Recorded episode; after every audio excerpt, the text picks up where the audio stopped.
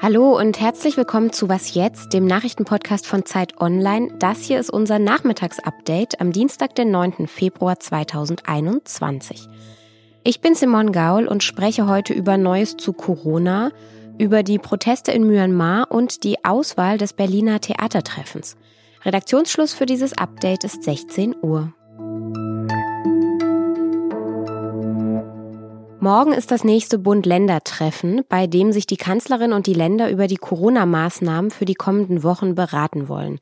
Eine Tendenz, die zeichnet sich aber schon ab. Laut einem Bericht des Wirtschaftsmagazins Business Insider soll der Lockdown nämlich bis Ende des Monats verlängert werden.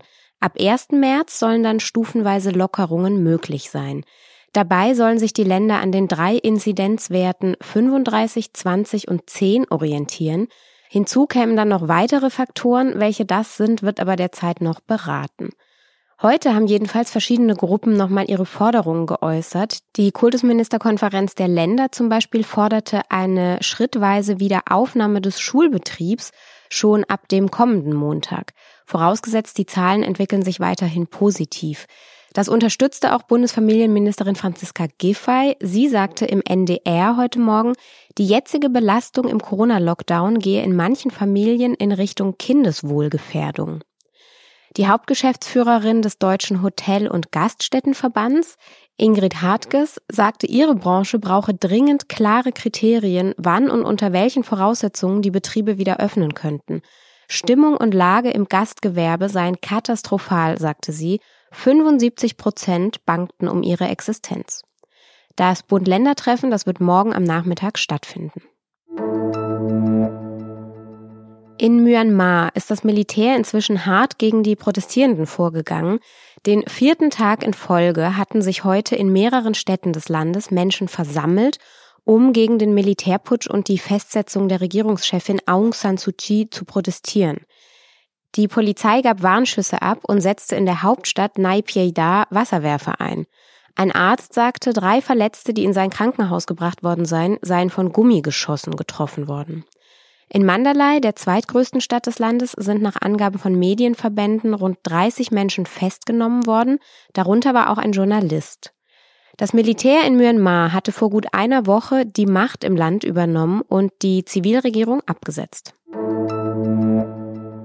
Das Berliner Theatertreffen ist das wichtigste Theaterfestival im deutschsprachigen Raum.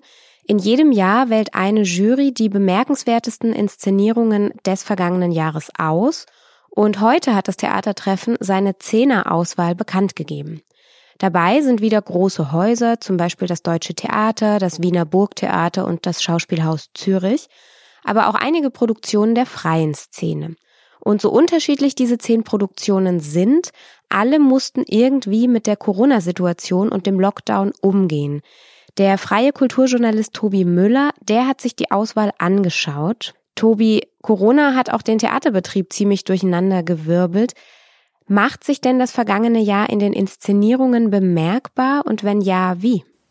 Na, wir können von Glück reden, dass nicht jede einzelne Inszenierung das Thema Corona direkt ansprechen muss, aber ich glaube, man sieht äh, den Formen, Formaten und Bühnen an. Ich denke zum Beispiel an Maria Stuart aus dem Deutschen Theater, Regie Anne Lenk. Das sind so Boxen, quasi fast Einzelboxen, die übereinander gestapelt sind und eigentlich distanziertes Spiel dadurch auch möglich machen. Man sieht förmlich, was das mit unserer Zeit zu tun hat. Ich denke, es sind zum Teil aber auch Inszenierungen, die ganz kurz live zu sehen waren, im Sommer etwa, im beginnenden Herbst und dann aber sehr gute Aufzeichnungsmethoden gefunden haben, wie zum Beispiel eine Arbeit aus Zürich, ähm, einfach an das Ende der Welt, wo die Kamera sehr nah auf die Bühne ging, zum Hauptdarsteller von Benjamin Lille gespielt, herangezoomt hat, fast wie eine Fernsehaufzeichnung mit anderen Mitteln, wo man dann merkt, ich glaube, es sind die Formate und die Bühnen, wo man das am besten sieht im Moment.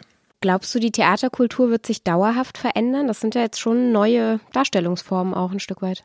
Auf jeden Fall. Es sind auch zwei wirklich rein digitale Produktionen, die eingeladen worden sind zum Theatertreffen. Das gab's so natürlich noch nie. Also die gar nie auf der Bühne gewesen sind. Der Zauberberg aus dem Deutschen Theater zum Beispiel, das nicht auf die Bühne geschafft hat oder auch eine Arbeit der äh, Gruppe Gorb.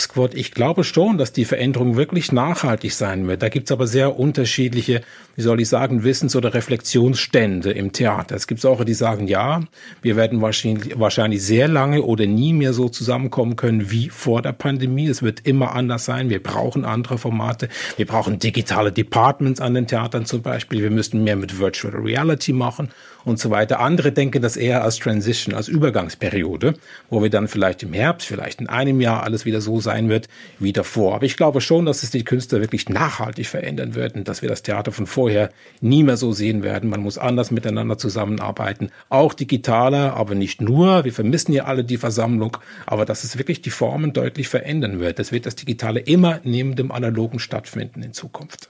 Und wie läuft dann das Theatertreffen in diesem Jahr ab? Vermutlich auch digital. Das weiß man eben noch nicht. Wer weiß, ne? Also wenn die Lockerungen möglich sind und man nur schon vielleicht 50 Zuschauende in die doch große Bühne der Berliner Festspiele hier in Wilmersdorf äh, reinpferchen kann, wird man das machen und vielleicht dann eben auch da hybrid, also zusätzliche digitale Kanäle aufschalten. Darauf hoffen natürlich alle, insbesondere die Leiterin des Theatertreffens Yvonne Büdenhölzer.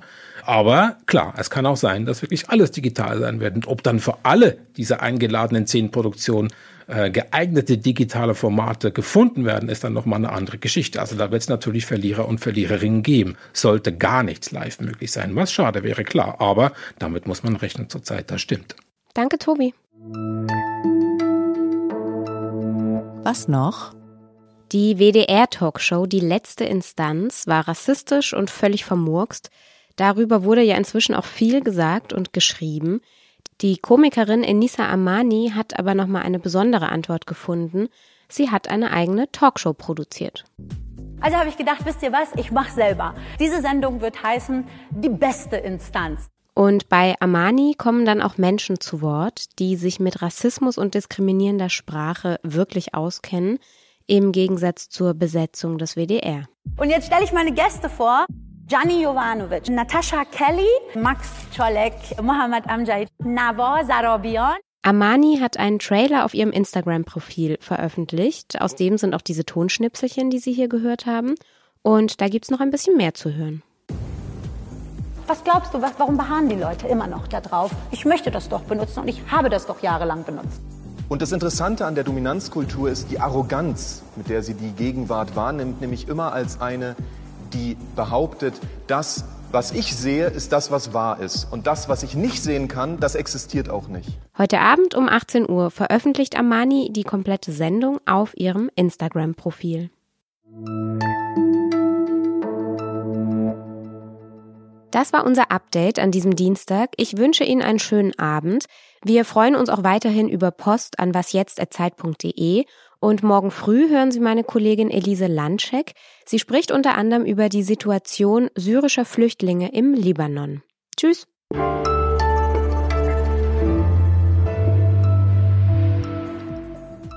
Wir kommen jetzt. Wenn die Öffentlich-Rechtlichen nicht anfangen, sich darauf einzustellen, dann spielen die keine Rolle mehr.